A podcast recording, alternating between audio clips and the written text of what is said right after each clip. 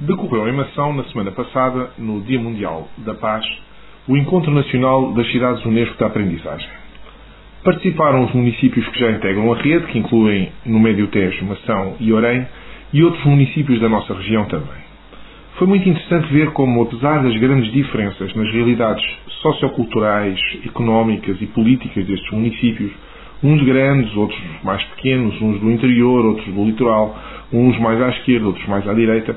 Apesar dessas diferenças, foi possível ver como todos caminham na mesma direção, têm experiências que são partilháveis e estão de facto a construir um outro país e uma outra Europa. As notícias que nos chegam pela comunicação social e pelas redes sociais são geralmente más.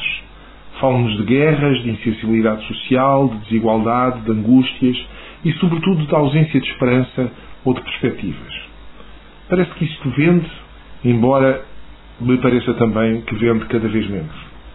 Mas há uma outra realidade. Há comunidades que se movem, que inventam novas soluções de partilha, que cruzam gerações, que sabem rir e que enfrentam as dificuldades com a segurança de quem sabe que o caminho se faz caminhando e não com invejas, com discursos vazios ou com metas inúteis.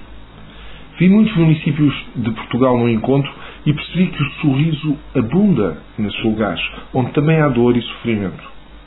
E vi lá um representante da CINT e gostei. O programa das cidades da aprendizagem não é glamouroso como, por exemplo, o património mundial. Não é mediático como os geoparques.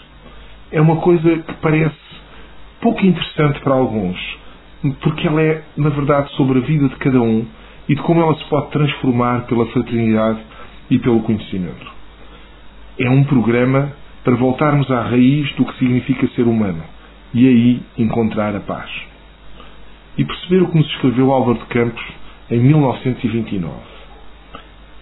Eu tinha a grande saúde de não perceber coisa nenhuma, ser inteligente para entre a família e de não ter as esperanças que os outros tinham por mim.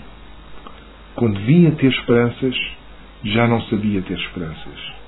Quando vinham olhar para a vida, perdera o sentido da vida. Vale a pena trabalhar com as cidades de aprendizagem para não perdermos o sentido da vida.